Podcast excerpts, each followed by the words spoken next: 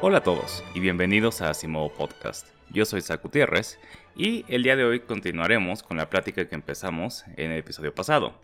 El episodio pasado hablamos del cambio del modelo geocéntrico al heliocéntrico y de cómo este cambio es mejor visto como una revolución científica en la forma de pensar y no como una inevitabilidad del progreso científico. Sin embargo, para no extender demasiado la duración del episodio, y porque me interesaba hacerle justicia al modelo de Ptolomeo, no hablé de los trabajos más contundentes en defensa del copernicanismo, así que eso haremos hoy. Al mismo tiempo que trataré de esclarecer un poco la realidad histórica de este, ya que los hechos también difieren del folclore. En este episodio nos enfocaremos en las contribuciones de Galileo Galilei e Isaac Newton, pero recordemos un poco de lo que pasó antes de ello. En 1543, el año de su muerte, Nicolás Copérnico publicó De Revolutionibus Orbum Celestum, donde propone su teoría heliocéntrica, y Copérnico le dedica esta obra al Papa Pablo III, en una carta donde aclara que la sugerencia de que la Tierra se movía alrededor del Sol venía de la necesidad de eliminar los errores del modelo de Ptolomeo y se disculpa por la extravagancia de la sugerencia. Copérnico siempre fue muy tímido en lo que a su teoría respectaba, y la publicación de su libro no causó gran revuelo en la sociedad en general. Sin embargo, sí despertó interés dentro de los círculos astronómicos y matemáticos. Se llegó a enseñar parcialmente en universidades católicas por casi 60 años y con más libertad en universidades luteranas como Wittenberg. La relativa falta de notoriedad del modelo copernicano, sin embargo, no perduraría. El 17 de febrero de 1600, miércoles de ceniza, el Santo Oficio ejecutó al fraile dominico Giordano Bruno, en la hoguera por sus muchas herejías. Entre ellas se encontraba afirmar la existencia de múltiples mundos. Bruno aceptó que la Tierra giraba alrededor del Sol, pero llegó incluso más lejos, pues afirmaba que el Sol era una estrella como todas las que se observan en el cielo nocturno, y por lo tanto era razonable imaginar que existieran mundos como el nuestro en cada estrella. La vida y la ejecución de Bruno fueron retomados en el siglo XIX y a principios del XX como ejemplos de un caso de martirio por la ciencia, sin embargo, como mencioné, Bruno fue acusado de muchas herejías, entre ellas afirmar que la Virgen María no era virgen, que Jesús no era un ser divino y rechazar la adoración de los santos. Como muchos de los documentos referentes a su proceso se han perdido, no es claro cuánto énfasis se le dio a su cosmología para enjuiciarlo, pero lo que sí es cierto es que la Iglesia empezaba a notar el efecto que tenía el copernicanismo en la mente del público, por lo menos del público estudioso.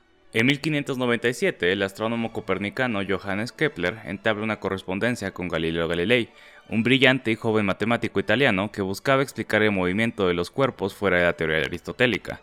Según Aristóteles, los cuerpos se movían por ciertos impulsos internos que ellos tenían. Galileo quería explicar matemáticamente el origen y la razón, la forma en la que se pueden predecir estos movimientos. Galileo había leído el Mysterium Cosmographicum de Kepler y simpatizaba con la teoría heliocéntrica, pero no se encontraba tan interesado en este momento en la astronomía.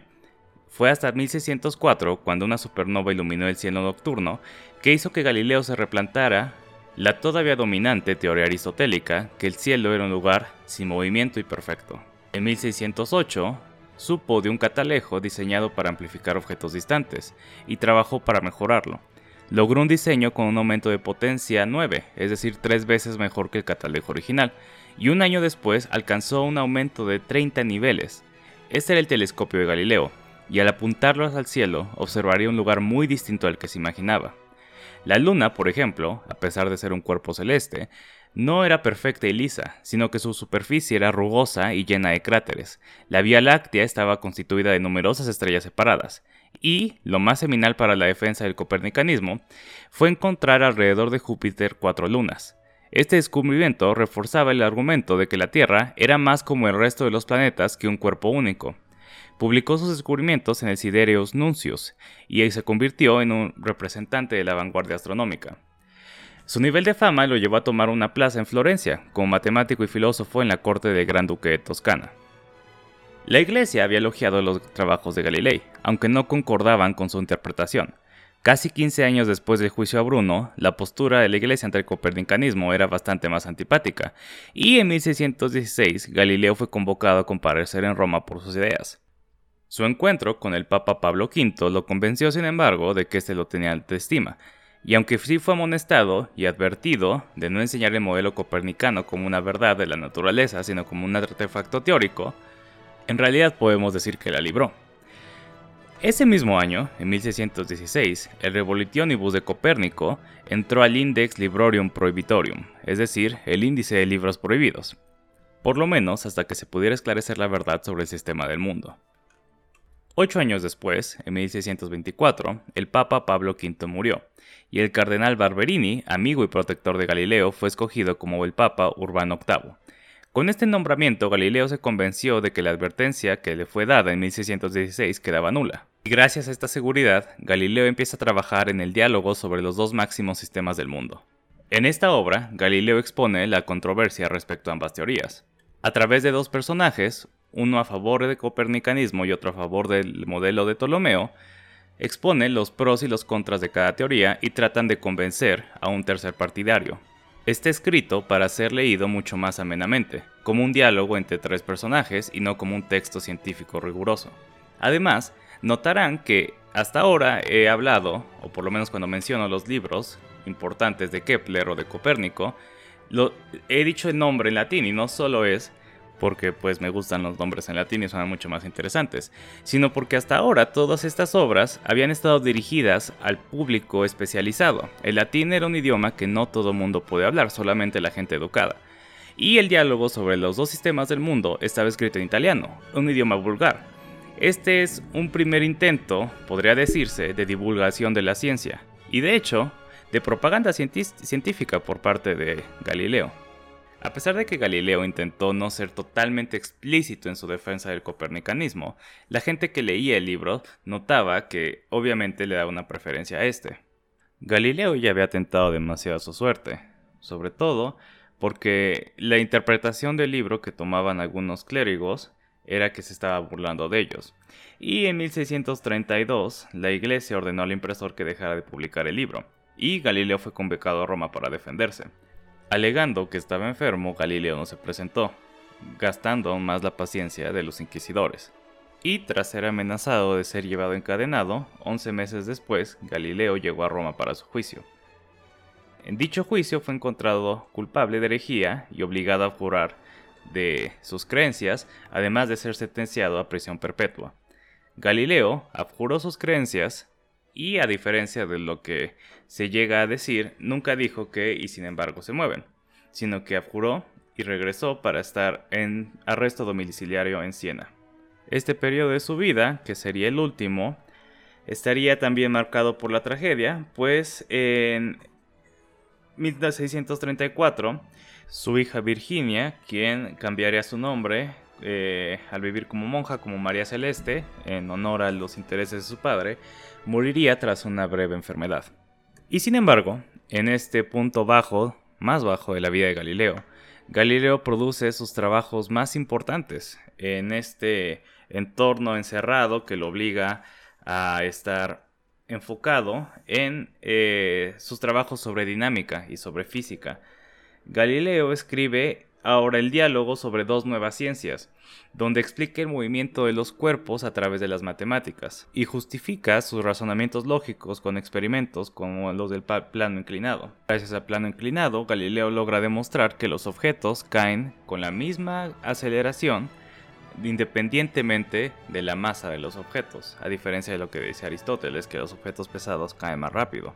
Otro revés a Aristóteles lo da cuando explica el movimiento de una bala.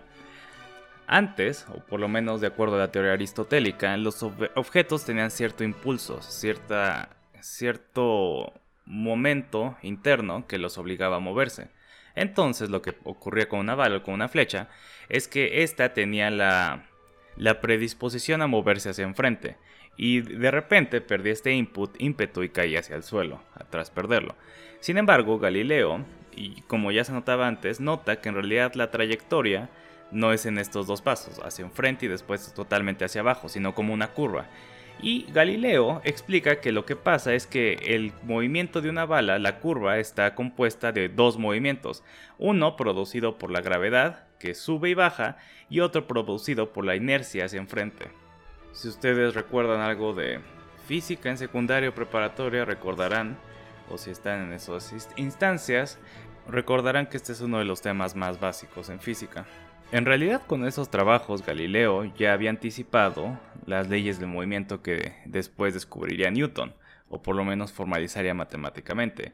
Sin embargo, lo que tenía Galileo más que Newton era la habilidad de poder demostrar empíricamente lo que diseñaba en su mente.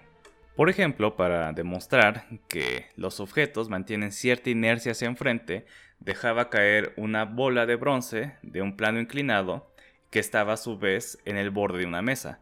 La bola de bronce estaba marcada con tinta y siempre que caía en el suelo dejaba una mancha enfrente de la mesa.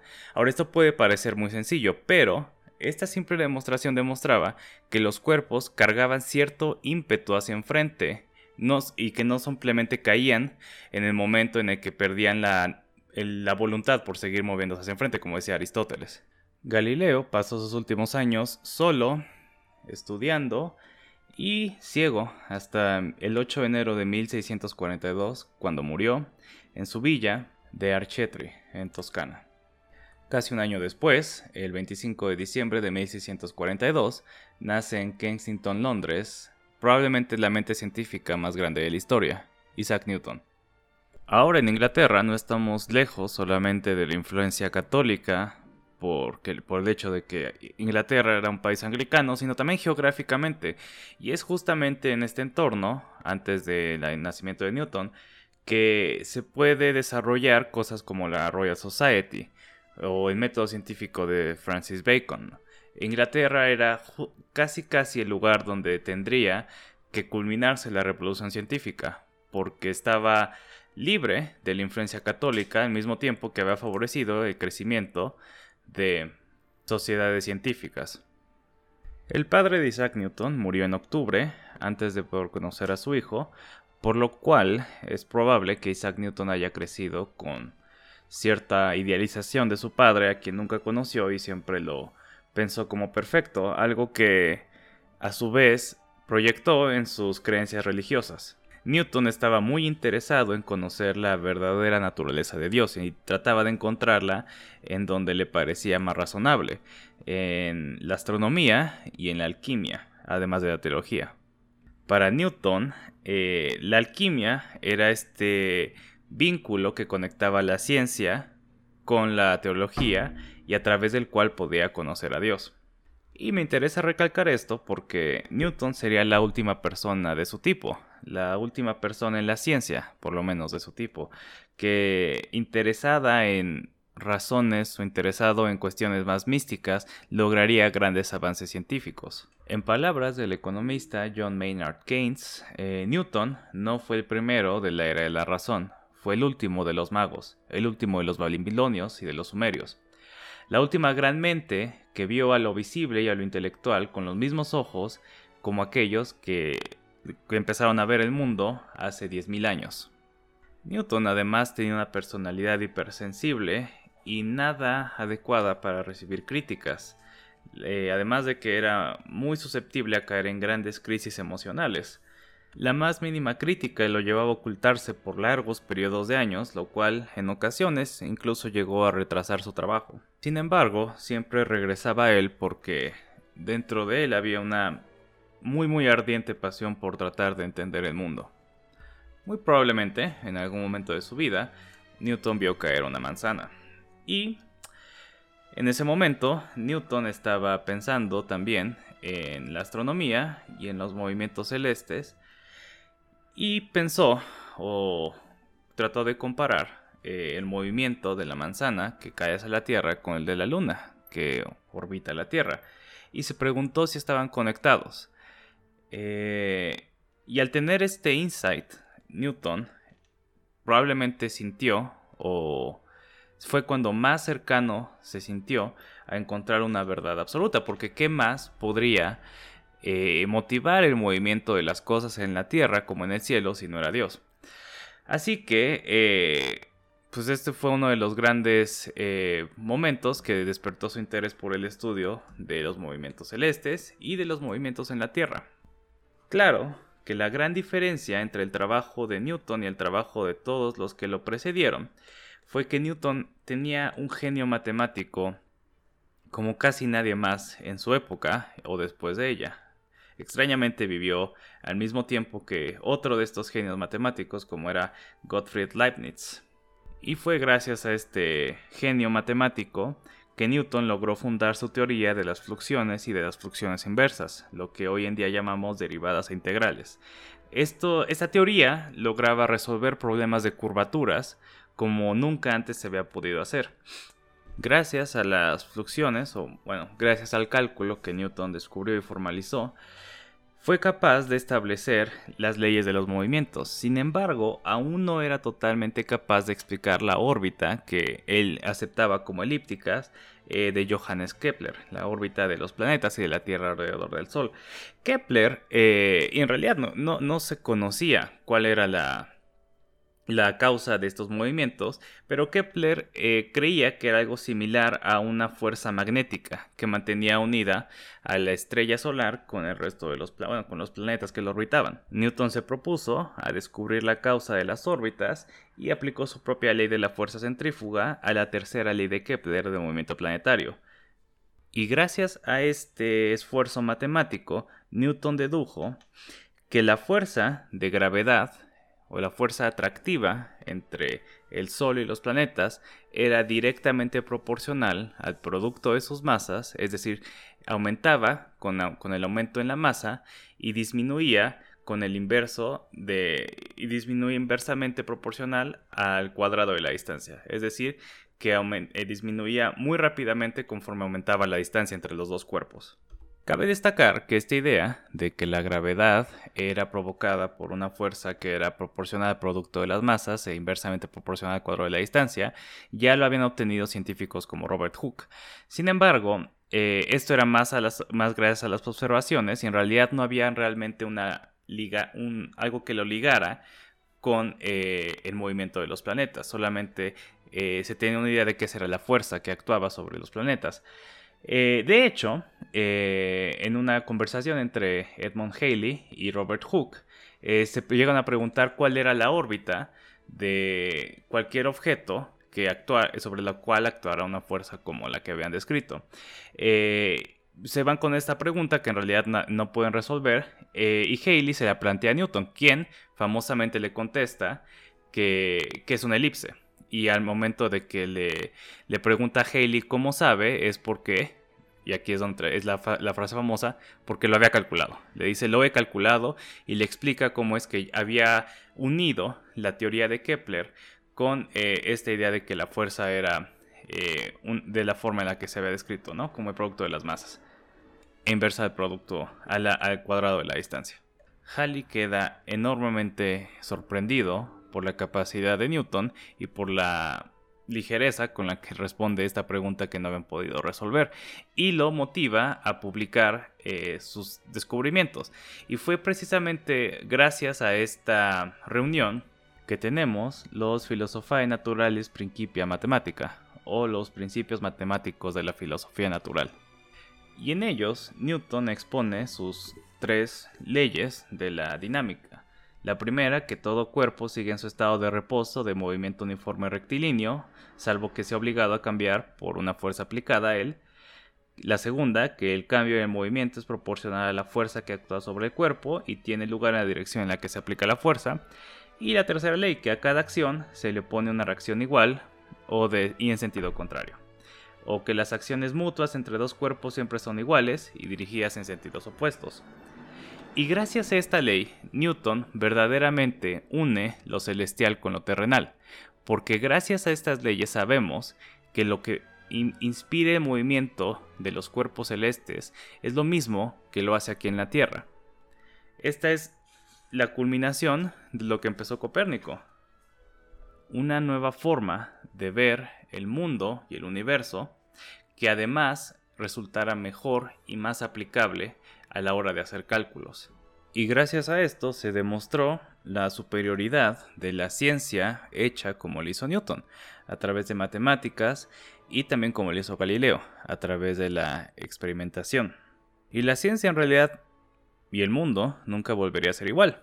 Gracias a la revolución científica, Occidente logró un avance económico enorme y eh, tanto se puede notar que la vida y el trabajo de Newton fueron la culminación de ese trabajo, que a diferencia de todos sus antecesores, Newton no muere en la miseria o en la pobreza o totalmente desconocido, sino que al contrario, a Newton se le da un funeral de estado y es condecorado con la, como caballero, como Sir Isaac Newton.